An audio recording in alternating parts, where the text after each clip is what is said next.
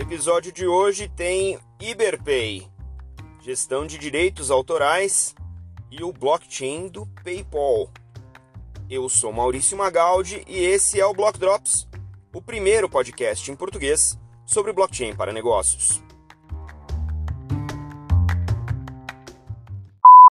As notícias que você ouve aqui não têm qualquer vínculo com o meu trabalho atual, não configuram nenhuma forma de patrocínio propaganda ou incentivo para o consumo e tem o foco exclusivamente educacional para o mercado.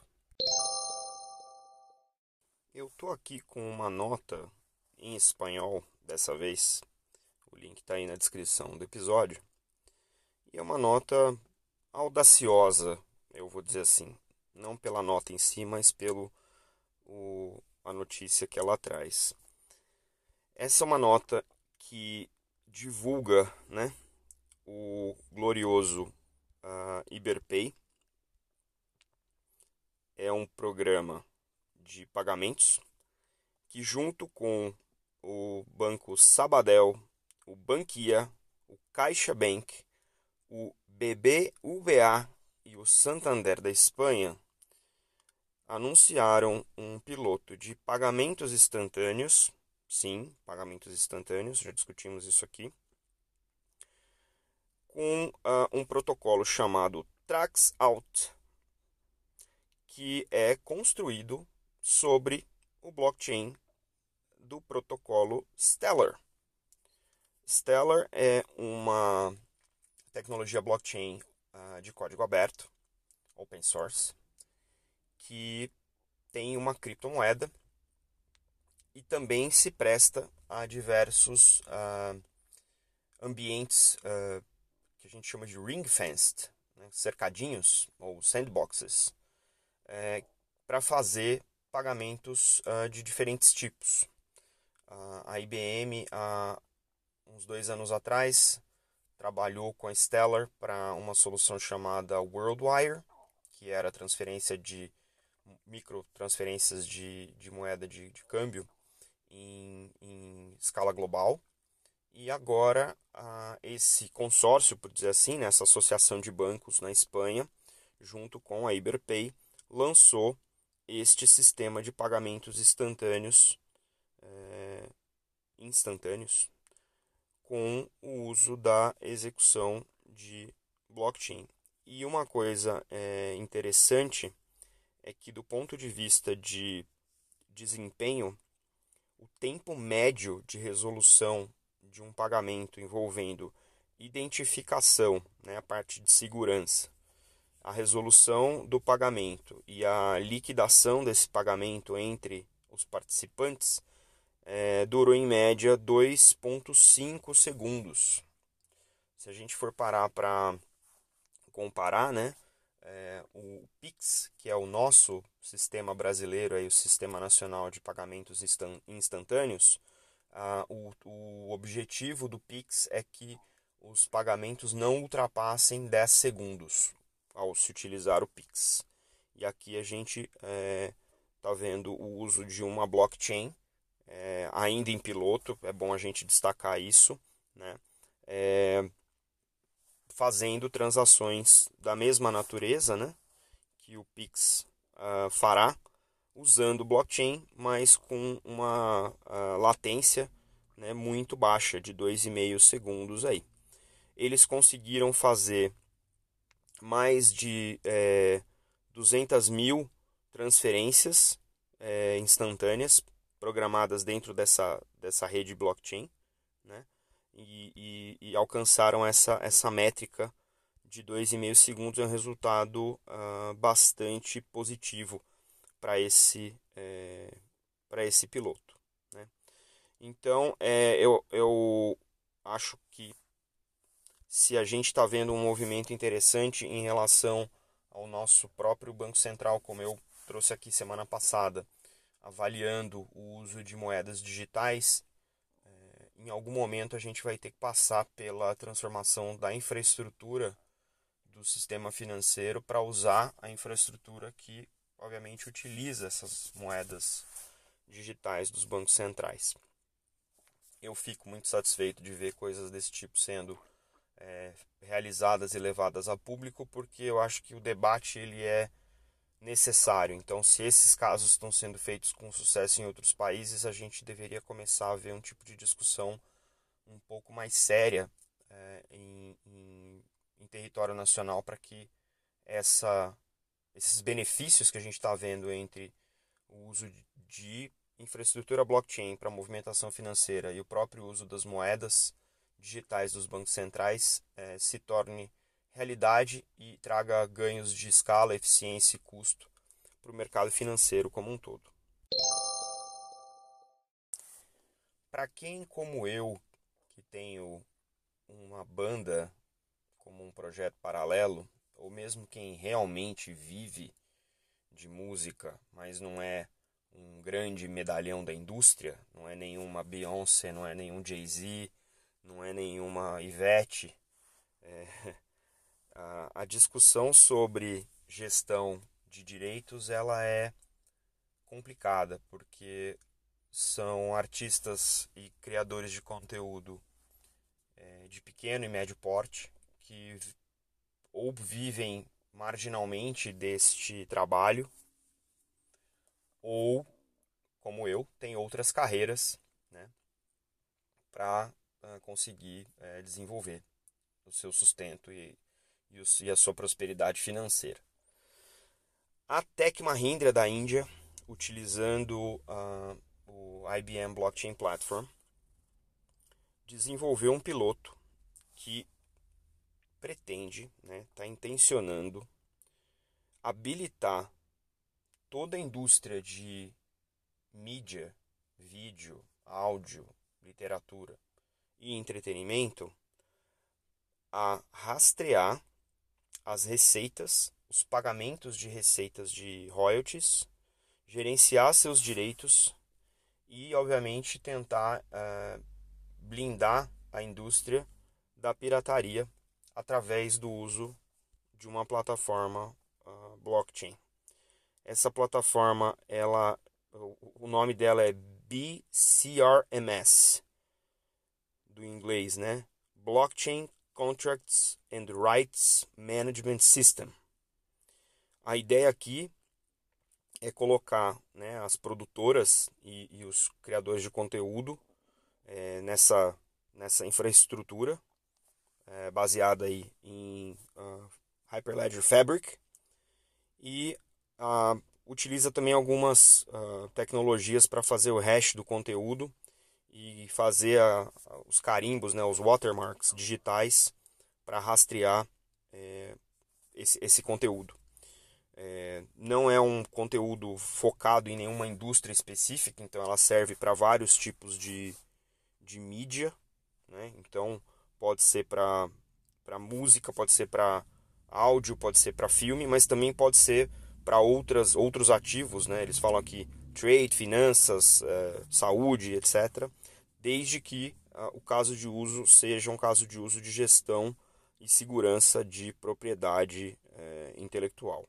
É uma blockchain permissionada, então tem um, um conjunto de, de associações ou de, de organizações pela qual os usuários vão acessar essa, essa rede. Né? É, e, obviamente, a, a, o grande problema da indústria de conteúdo nesse sentido é que a gente não vê a totalidade das receitas geradas pelos ativos produzidos. Então, é, especialmente no mundo digital, apesar de hoje já existir é, plataformas seguras e de distribuição ampla, é, é muito, é muito difícil confiar que o Spotify ou o YouTube ou qualquer outro, outra plataforma de streaming esteja contabilizando tudo que acontece ali, eles o fazem por contrato, mas obviamente isso não é necessariamente 100% auditável, óbvio. Mas também uh, outras formas de pirataria né, ao, ao redor desse, desse ambiente digital. É, existe, é, e eu citei aqui é, até da entrevista com o pessoal da Growth Tech, uma iniciativa uh, do MIT com o Berkeley uh, Music School, que é o Open Music Initiative, que também está definindo, e aí bem voltado para a música, um blockchain global para gestão de metadados da música, que ambiciona sim ter outras camadas de gestão de direitos e monetização desses direitos, mas isso é um trabalho ainda uh, a ser lançado, se não me engano, agora em agosto. Então é interessante ver esse movimento. Uh, eu tenho uma agenda pessoal, porque eu também tenho uma banda, então para mim é interessante me manter informado nessa área. Existem outras iniciativas em relação à música uh, e direitos de música. A, a Imogen Heap, que é uma artista alternativa inglesa, tem um projeto chamado Mycelia, que é uh, o pagamento, o micropagamento para consumo da música. Então você uh, pay as you go, pay as you listen, né? conforme você ouve a música dela, você pode pagando, né? E, e, o projeto dela roda em Ethereum, então você paga em, em Ethereum. Então é, é interessante uh, ver esse movimento, porque realmente, uh, olhando até pelo ângulo do momento em que a gente vive, da pandemia, existe uma baixa né, nas, nas turnês. Então a grande renda, especialmente dos músicos que fazem turnês e dos próprios trabalhadores desse mercado que fazem turnês internacionais, estão estacionados. As lives elas são basicamente uma plataforma de merchandising, então não é necessariamente a música que está gerando valor naque, naquela experiência. Então a, a indústria da música precisa, deve e, pelo que eu estou entendendo, vai se reinventar. E a última nota de hoje, não menos importante, é uma nota sobre o PayPal. PayPal, eu não sei se todo mundo se lembra, foi um dos primeiros associados ao programa Libra, lançado pelo Facebook. E depois das controvérsias com reguladores, com o mercado, é, junto com ah, outros associados primários né, ao Libra, pulou fora. E mesmo pulando fora, continuou aí divulgando que estava ah, olhando blockchain em linhas gerais. Né? Então, hoje a gente soube aí que é, a Comissão Europeia abriu uma consulta ano passado sobre regulação de, de ativos digitais, criptomoedas ou criptoativos, né? E em junho, quando divulgou essas respostas né, dessa consulta, uh, respondeu aí uma carta do PayPal que uh, já informava que tinha continuado desenvolvendo capacidades para blockchain desde que uh, tinha saído do programa do Libra. Inclusive é, dentro do Venmo, que é uma empresa do grupo PayPal. Né? É, nessa carta para a Comissão Europeia, uma das coisas que eles citam ali é que em 2009 eles tinham associado ao Libra uh, se associado ao Libra na intenção de aprender mais sobre o uso das tecnologias para uh, prover esse tipo de serviço financeiro para as populações uh, não bancarizadas no mundo. E desde que o projeto começou, é, a abordagem né, do, do, do, PayPal é uh, tomar passos aí tangíveis para desenvolver as capacidades nessa área sem questionar o valor do projeto e decidiu sair para continuar a focar naquilo que é, existe dentro da missão e das prioridades de negócio da própria PayPal. Né? Então tem várias, várias coisas para tirar desse artigo aqui. A primeira é, é ninguém está parado. Né? Se você é uma big tech, uh, e o PayPal é um, é um, é um unicórnio gigantesco, você está olhando a tecnologia é, quase que de maneira obrigatória, especialmente se você está em serviços financeiros e no caso da PayPal é literalmente o serviço de pagamentos. Então, não estranha que PayPal esteja trabalhando uh, nesse espaço.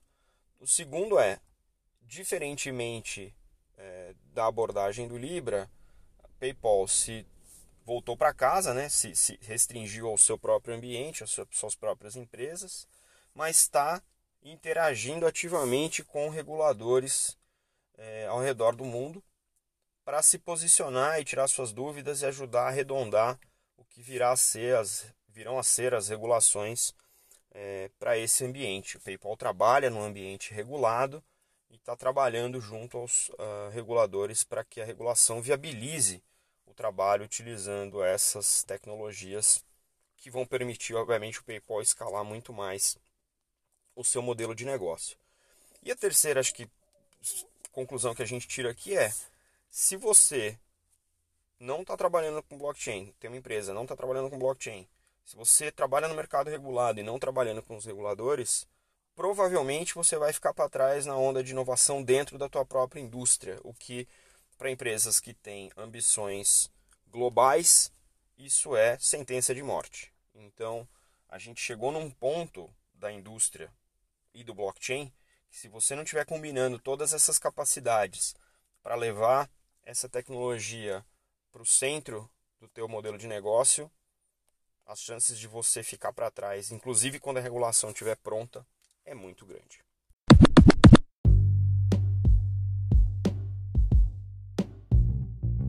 Você pode ouvir o Block Drops Podcast nas plataformas Numis, Google Podcasts, Apple Podcast, Spotify e Anchor FM.